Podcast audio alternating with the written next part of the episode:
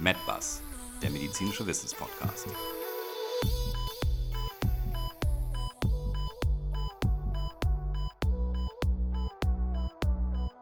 Mein Name ist Susanne Kreimer. Und mein Name ist Andreas Maxeiner. Wir begrüßen Sie heute wieder ganz herzlich zu einer weiteren Folge von MedBus, unserem medizinischen Wissenspodcast. Heute wieder aus Berlin und schon wieder bei grauem und recht nassen Wetter. Max Einer, da das Thema ja so riesig ist, haben wir beim letzten Mal dieses etwas untergliedert. Heute ist also Folge 2 vom HIV-Podcast dran indem wir eben unter anderem auf Inkubationszeiten, Symptomatik, Diagnostik und Therapie eingehen werden. Das wird ein ganz schöner Ritt, aber starten wir doch direkt mal rein. D'accord. Also, beim letzten Mal haben wir bereits gehört, dass weltweit circa 40 Millionen Menschen am HIV-Virus verstorben sind und circa weitere 40 Millionen infiziert sind. In Deutschland lag die Zahl der Infizierten Ende 2018 bei knapp 90.000 mit einer jährlichen Inzidenz von circa 2500 Fällen. Max Einer, du liebst Fachbegriffe. Inzidenz bedeutet hier übrigens die Anzahl der neu aufgetretenen bzw. neu diagnostizierten Fälle einer Erkrankungen, nur damit wir auch alle hier mit abholen. Ich danke dir sehr, wie immer, für diesen erklärenden Einwand. Max Einer, sehr, sehr gerne. So, jetzt aber, was machen wir erst? Ich denke, du solltest, es, solltest etwas zur Inkubationszeit erzählen. Also wie lange muss dieses Virus im Backofen sein, bis es ein knackiges Brötchen wird? Sehr gern. Also normalerweise können tatsächlich spezifische Antikörper gegen HIV oder das HIV-Virus in der Regel zwei bis zehn Wochen nach erfolgter Infektion erstmalig nachgewiesen werden. Man sagt übrigens hier, dass bei fehlendem Antikörpernachweis nach zwölf Wochen, also nach drei Monaten, eine HIV-Erkrankung mit großer Sicherheit ausgeschlossen werden kann. Ja, so meistens eigentlich zwei bis drei Wochen nach der Infektion tritt bei einem Teil der Infizierten ein unspezifisches akutes Krankheitsbild, vergleichbar mit einem viralen Infekt auf. Die Symptome können milde verlaufen, beziehungsweise werden meist auch als, wie gesagt, ein grippaler Infekt wahrgenommen und dementsprechend auch verkannt.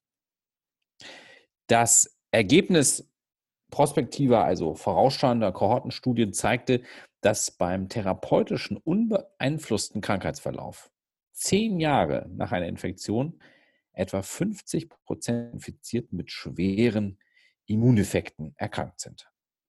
Aber zur Symptomatik wolltest du, glaube ich, heute etwas erzählen. Exakt, danke Max Anna. Du hast das ja eben schon wunderbar eingeleitet. Also normalerweise hat man eben nach zwei bis drei Wochen äh, nach der Infektion ähm, ein akutes Krankheitsbild mit Fieber, akuten Lymphknotenschwellungen und auch unter anderem diskretem Hautausschlag des Stammes und auch Durchfall und schmerzhafte Schluckbeschwerden können dazu kommen.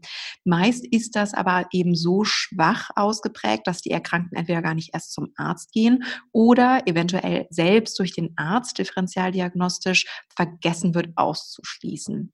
Das symptomfreie Stadium der HIV-Infektion, das hatten wir beim letzten Mal ja auch schon gesagt, kann Monate bis Jahre dauern. In diesem Stadium können indolente, also nicht schmerzhafte, mehrere Regionen betreffende Lymphknotenschwellungen auftreten und auch über Wochen bis Monate persistieren. Die Symptome der chronischen HIV-Infektion, die manifestieren sich dann meist eben als unspezifische Störungen des Allgemeinbefindens, als Veränderungen an Haut oder eben auch Schleimhäuten oder auch als gastrointestinale Beschwerden. Und ganz gelegentlich finden sich auch tatsächlich diskrete neurologische Symptome. Aber Max, einer, jetzt habe ich ganz, ganz viel schon erzählt. Wie sieht das denn dann im weiter fortgeschrittenen Stadium aus mit der Symptomatik? Naja, der schwere Immundefekt oder das, was wir unter AIDS kennen, manifestiert sich in der überwiegenden Zahl, also circa 70 Prozent, der bis dahin unerkannten bzw. nicht behandelten Fälle.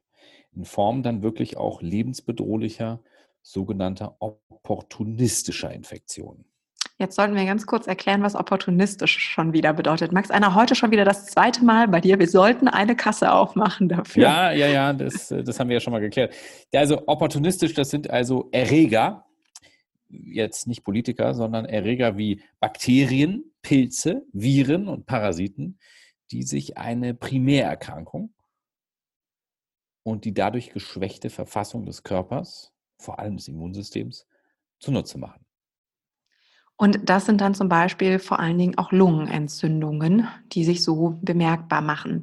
Was ich total spannend finde, ist, dass in knapp 15 Prozent der Fälle erst eine maligne Neubildung zur AIDS-Diagnose führt. Und am häufigsten sind eben bei nicht antiretroviral behandelten Patienten die sogenannten Kaposi-Sarkome. Ja, das sollten wir hier ja. vielleicht aber noch mal kurz erklären, was das überhaupt ist, dieses Kaposi-Sarkom. Da hast du total recht. Bevor ich hier weiter aushole, Max einer bitte unbedingt. Das äh, sogenannte Kaposi-Sarkom oder Sarkom ist übrigens eine bei AIDS auftretende Krebserkrankung, die durch das humane Herpesvirus Typ 8 ausgelöst wird. Die Krankheit äußert sich durch das Auftreten von braun-bläulichen Tumorknoten, vor allem im Bereich der Haut, Schleimhäuten und auch im Darm.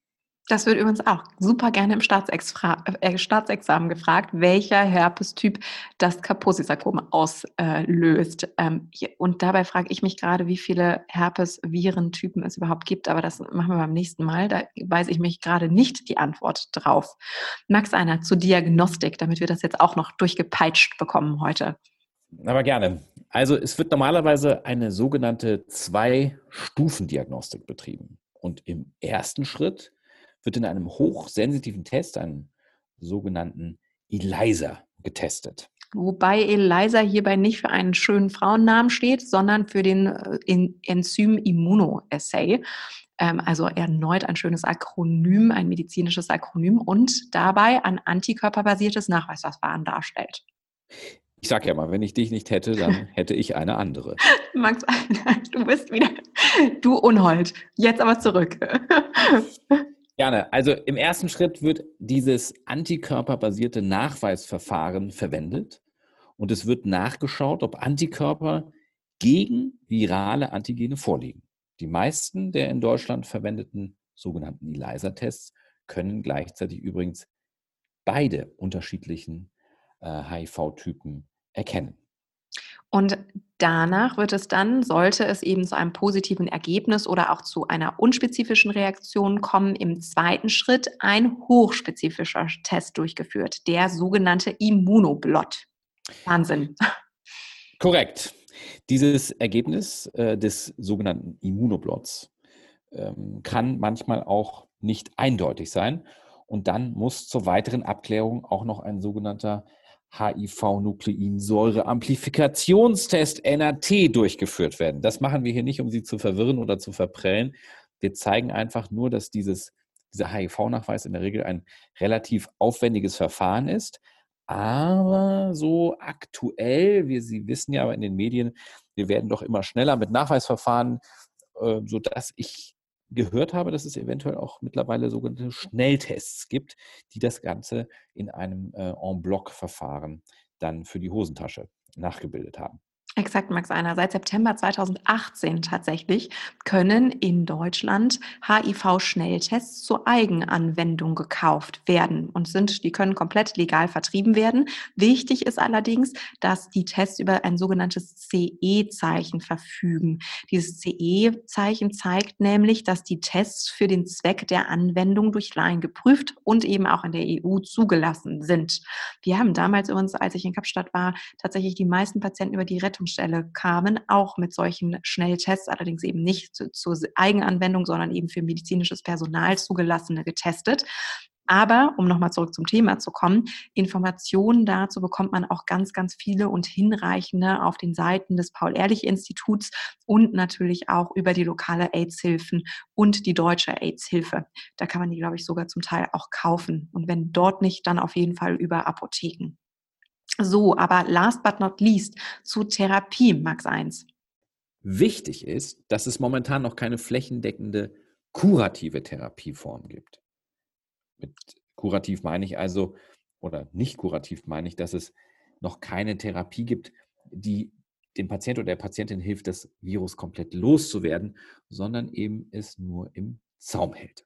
Max Einer, da hast du dich jetzt gerade selbst gerettet, muss man sagen. Sonst wäre es nämlich heute das dritte Wort gewesen. Das wäre teuer für dich gewesen. Ja, aber wie gesagt, für unsere gemeinsame Kasse tue ich doch gerne alles. Das ist schön. Ne? Da springt dann der nächste Rotwein bei raus. Und Ja. zwar eine ganze Flasche. Unbedingt. Zur Therapie der HIV-Infektion steht mittlerweile aber oder stehen mittlerweile eine Reihe von Substanzen zur Verfügung. Dabei handelt es sich einmal um sogenannte Inhibitoren, also Moleküle, die etwas verhindern, Inhibitoren viraler Enzyme. Diese Enzyme, das sind also kleine Moleküle, die ähm, essentielle Funktionen im Körper übernehmen. Und diese, die hier gehemmt werden sollen, die sind vor allem für den Vermehrungszyklus des Virus verantwortlich. Werden also diese kleinen Enzyme gehemmt, dann kann sich das Virus nicht mehr oder nur noch sehr schlecht vermehren. Andere Stoffe verhindern zum Beispiel das Eindringen des Virus in seine Zielzellen. Das sind sogenannte Fusionsinhibitoren oder sogenannte, jetzt kommt ein weiteres kleines Fremdwort, CCR5-Rezeptorenblocker. Denn dieses kleine CCR5 hat eine ganz besondere Bedeutung.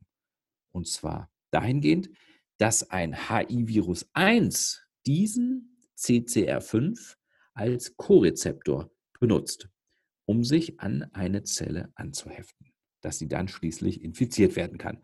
Ziel ist es also immer, dass die Entstehung eines klinisch relevanten Immundefekts verhindert wird. Max Einer, jetzt äh, springe ich hier ganz schnell rein. Du sagtest ja gerade, dass eine flächendeckende, kurative, also heilende Therapie noch nicht zur Verfügung steht, womit du ja auch komplett recht hast und wo sich unser Fakt des heutigen Tages anschließt, der sowohl unterhaltsam, aber auch dramatisch und sogar vielleicht auch etwas traurig ist. Nämlich wurde, und wie könnte es anders sein, natürlich bei uns in der Charité im Jahr 2007 der Patient Timothy Ray Brown behandelt. Er hatte eine HIV-Infektion und wurde aber in Berlin aufgrund von Blutkrebs behandelt und musste sich damals, das ist nämlich unter anderem die, die Therapie für Blutkrebs, einer sogenannten allogenen Stammzelltransplantation ähm, unterziehen. Und damit ich jetzt die Kasse bei uns nicht voll machen muss, erkläre ich auch, was Allogen bedeutet. Allogen bedeutet nämlich, dass das transplantierte Gewebe nicht vom Empfänger selbst, sondern von einem genetisch nicht identischen Spender kommt. Und dazu verwendete man damals im Jahr 2007 nämlich Knochenmark mit einem veränderten CCR5-Gen. Und wir wissen ja jetzt, was CCR5 macht und wofür es wichtig ist für das HIV, ähm, für, für das HIV-Virus. Nach der Stammzelltransplantation war bei Timothy Ray Brown das HIV-Virus nicht mehr nachweisbar. Und das war damals 2007 das erste Mal, dass man quasi bei einem Patienten, der zuerst eine HIV-Infektion hatte, plötzlich das Virus nicht mehr nachweisen konnte. Und damit galt er quasi als HIV-frei. Brown verstarb leider tatsächlich dieses Jahr, Ende September, äh, an einer erneut aufgetretenen Leukämie, also an Blutkrebs. Aber er stellt in der Geschichte des HIV-Virus den ersten Patienten dar, der geheilt werden konnte. Und mittlerweile gibt es tatsächlich auch einen zweiten Patienten aus London, bei dem es auch scheint, dass man ihn aufgrund einer allogenen Stammzelltransplantation von HIV heilen konnte. Mensch, manchmal bin ich wirklich sprachlos, was dann doch in der Medizin funktioniert, wenn auch nur zufällig. Und ähm, dabei ist auch die Entdeckung zum Beispiel des Penicillins ja auch noch gar nicht so lange her. Exakt. September 2000, äh, September 2000 sage ich schon, September 1928 war das, dass Fleming das Penicillin entdeckt hat. Also in acht, Jahr, acht, acht Jahren feiern wir dann den 100. Jahrestag davon. Aber Max Anna, wir müssen tatsächlich für heute Schluss machen. Tja, schade, denn Penicillin hätte mich jetzt tatsächlich auch noch äh, gereizt, hier weiter ähm, zu investigieren. Das machen wir beim nächsten Mal. Also, wir verabschieden, für, verabschieden uns von Ihnen für heute. Danke, dass Sie wieder eingeschaltet haben. Wir sind jetzt übrigens, und das will ich hier ganz stolz noch sagen, jetzt auch über Facebook, Twitter, Instagram und sogar auch über TikTok, also total modern erreichbar und werden Sie dort jeden Tag mit einigen interessanten medizinischen Fakten bespielen und haben auch mittwochs immer unseren Special Fun Fact Day. Also folgen Sie uns bitte und sollten Sie Fragen, Anregungen oder auch natürlich Kritik haben, wie gewohnt bitte schreiben Sie uns eine E-Mail an medizin.medbus.de. Ihre Susanne Kreimer Und ihr, Andreas Max Einer.